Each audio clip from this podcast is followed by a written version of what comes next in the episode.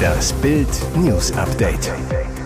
Es ist Freitag, der 19. Januar und das sind die Bild meldungen Deutschland diskutiert. Soll die AfD verboten werden?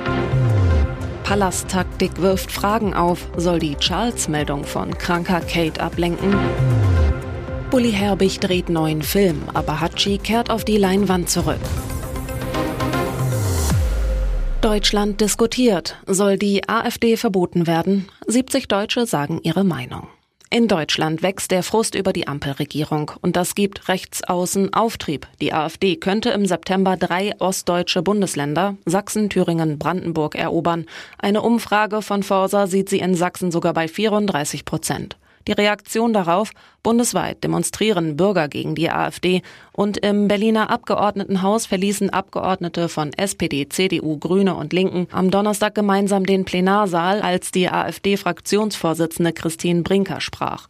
Viele fordern ein Verbot der AfD. Doch ist das der richtige Weg? Die große Bilddebatte. Eine äußerst knappe Mehrheit von 45 Prozent würde ein Verbot der AfD eher befürworten, wohingegen 42 Prozent hierbei kritisch eingestellt sind. Weitere 13 Prozent wollten oder konnten dazu keine Angabe machen, wie eine Bildumfrage von INSA ergab. Neben AfD-Wählern, die ein solches Verbot zu 84 Prozent ablehnen, sind auch Wähler der FDP zu 55 Prozent in der absoluten Mehrheit gegen ein solches Verbot. Alle anderen Wählergruppen sind jeweils mehrheitlich dafür. 46 Prozent bei Wählern der Union, 55 Prozent bei Wählern der Linkspartei, 66 Prozent bei SPD-Wählern und insbesondere bei Grünen Wählern 72 Prozent. Auf Bild.de lesen Sie außerdem, was Promis, Politiker und Bürger zu einem AfD-Verbot sagen. Wieder Rekordwert bei Krankheitsausfällen im Job. 64,5 Prozent aller Beschäftigten waren 2023 mindestens einmal krankgeschrieben. Schon das zweite Jahr in Folge bleiben die Krankschreibungen auf sehr hohem Niveau. 2023 fehlten Angestellte im Schnitt ganze 20 Tage bei der Arbeit, wie die Krankenkasse DAK Gesundheit herausfand. Der Krankenstand erreichte wieder die Rekordhöhe von 5,5 Prozent, genau wie im Jahr 2022. Das bedeutet, an jedem Tag des vergangenen Jahres waren im Schnitt 55 von 1000 Beschäftigten krankgeschrieben. Atemwegserkrankungen wie Erkältungen, Bronchitis und Grippe haben im vergangenen Jahr zu vielen Krankheitsausfällen geführt, berichtet die DRK. Doch auch psychische Erkrankungen sind angestiegen. Zum Beispiel Depressionen waren ebenfalls ein Grund für viele Fehltage, 323 je 100 Versicherte. Für die Analyse wurden Daten von 2,4 Millionen erwerbstätigen DRK-Versicherten in Deutschland ausgewertet. Besonders betroffen die Altenpflege mit 7,4 Prozent und Kita-Beschäftigte mit 7,0 Prozent. Dagegen hatten Informatiker und Kommunikationstechniker mit 3,7 Prozent den niedrigsten Krankenstand. Palasttaktik wirft Fragen auf. Soll die Charles-Meldung von kranker Kate ablenken? Große Sorge um Kate. Am Dienstag wurde bekannt, dass sich die Prinzessin von Wales einer Unterleibs-OP unterziehen musste. Erst nach Ostern werde sie wieder Termine wahrnehmen können. Das teilte der Kensington-Palast am Mittwoch um 14 Uhr mit. Nur 90 Minuten später, um 15.30 Uhr, folgte eine Erklärung über den Gesundheitszustand von König Charles III. vom Buckingham-Palast. Charles werde sich nächste Woche wegen einer vergrößerten Prostata im Krankenhaus behandeln lassen. Zwei solche Meldungen kurz hintereinander. Zufall? Ein Palastmitarbeiter zu Bild. Am selben Tag gleich zwei offizielle Statements zur Gesundheit der Königsfamilie herauszugeben, ist ungewöhnlich.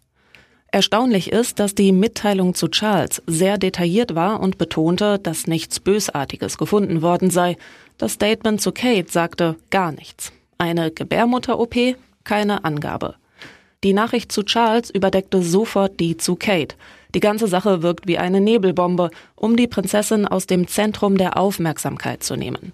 Natürlich hat sich der König nicht einfach nur deshalb zu dem Eingriff entschieden, aber es ist ein offenes Geheimnis, dass die Teams von Charles und der Cambridges sich eng absprechen.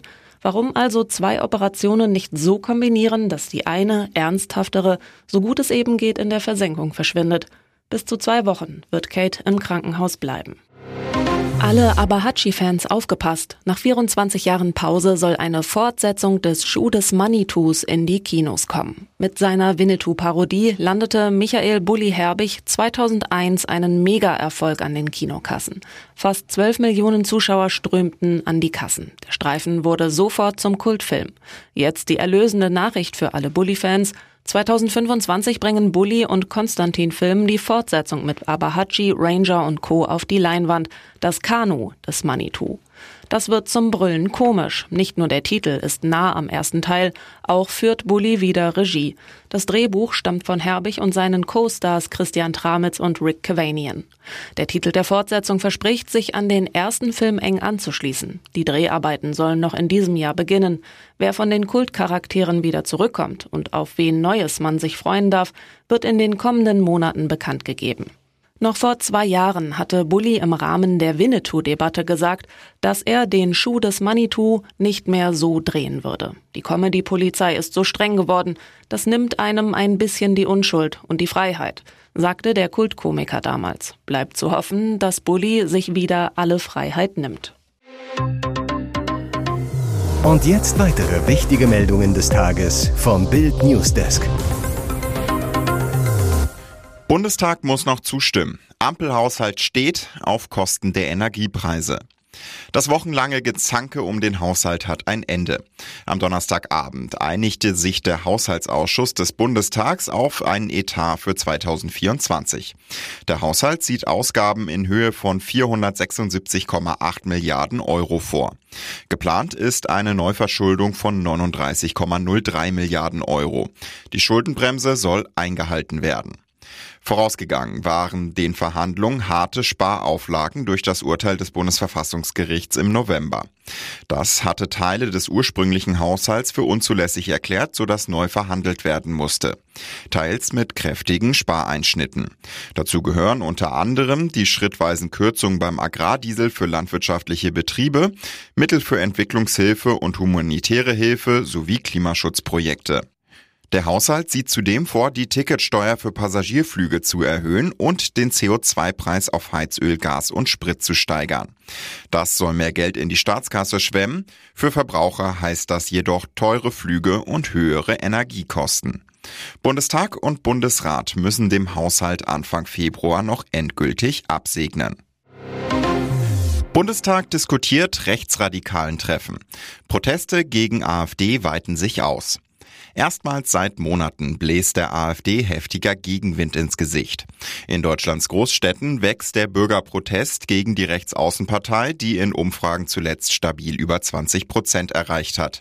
Im Osten sogar deutlich mehr. Anlass sind Berichte über ein Treffen von Rechtsradikalen mit Politikern von AfD und CDU in einer Potsdamer Villa, bei dem über die Vertreibung von Migranten und missliebigen Deutschen gesprochen worden sein soll. Unmittelbar nach Bekanntwerden der Teilnahme ihres Sprechers an dem Geheimtreffen trennte sich die AfD-Chefin Alice Weidel von ihrem Referenten Roland Hartwig.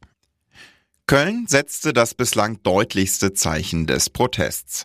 Rund 30.000 Menschen demonstrierten am Dienstagabend friedlich bei Live-Musik. Die Teilnehmer forderten die Politik auf, ein Verbot der Partei zu prüfen. Heute wird in Hamburg demonstriert. Motto: Hamburg steht auf, Promi-Unterstützer Udo Lindenberg. Und am Wochenende geht Frankfurt, Dresden, Erfurt und Hannover auf die Straße. Auch Fußball-Bundesliga-Clubs und Kirchen riefen zur Teilnahme auf. Zufall oder erstes Zeichen einer Trendwende? In einer neuen Infratest DIMAP-Umfrage für Baden-Württemberg rutschte die AfD um zwei Prozentpunkte ab. Das Schmuckstück bescherte dem Megastar Zoff mit dem Zoll. Schwarzeneggers Skandaluhr versteigert. So viel kostet die derzeit berühmteste Uhr der Welt. 270.000 Euro wurden für die Ottmars PG Arnold Classic Watch bezahlt. Sie wurde als Item Nummer 14 bei Arnold Schwarzeneggers Auktion A Special Dinner for Climate Action als letzter Wertgegenstand versteigert. Neuer stolzer Besitzer der Luxusuhr ist Ösi-Unternehmer Clemens Hallmann. Der Multimillionär ist auch bekannt als Ehemann von Ex-Germany's Next Top-Model-Gewinnerin Barbara Meyer. Arnis Uhrenärger mit dem Zoll. Darum geht's. Der 76-Jährige wurde am Mittwoch, wie Bild erfuhr, mehrere Stunden am Flughafen München festgehalten. Das Problem? Der Hollywood-Star hatte nach Bildinformation für sein World Climate Summit in Kitzbühel die wertvolle Uhr mitgebracht. Schwarzenegger erregte die Aufmerksamkeit der Zollbeamten, die den Super VIP erkannten. Sie hielten ihn an, forderten ihn auf, seine Taschen zu öffnen. Nach Bildinformationen war es eine verdachtsunabhängige Kontrolle ohne konkreten Anlass. Im Gepäck entdeckten die Zollbeamten dann die wertvolle Luxusuhr. Ein Fund mit Folgen. Thomas Meister, Sprecher vom Hauptzollamt München auf Anfrage zu Bild. Wir haben ein steuerrechtliches Strafverfahren eingeleitet. Die Uhr hätte angemeldet werden müssen, weil es eine Einfuhr ist. Es wird wegen Steuerhinterziehung ermittelt, erfuhr Bild auf Anfrage. Es könnte sogar zu einem Prozess gegen Schwarzenegger in München kommen, der nach Bildinfos bereits seine Anwälte eingeschaltet hat.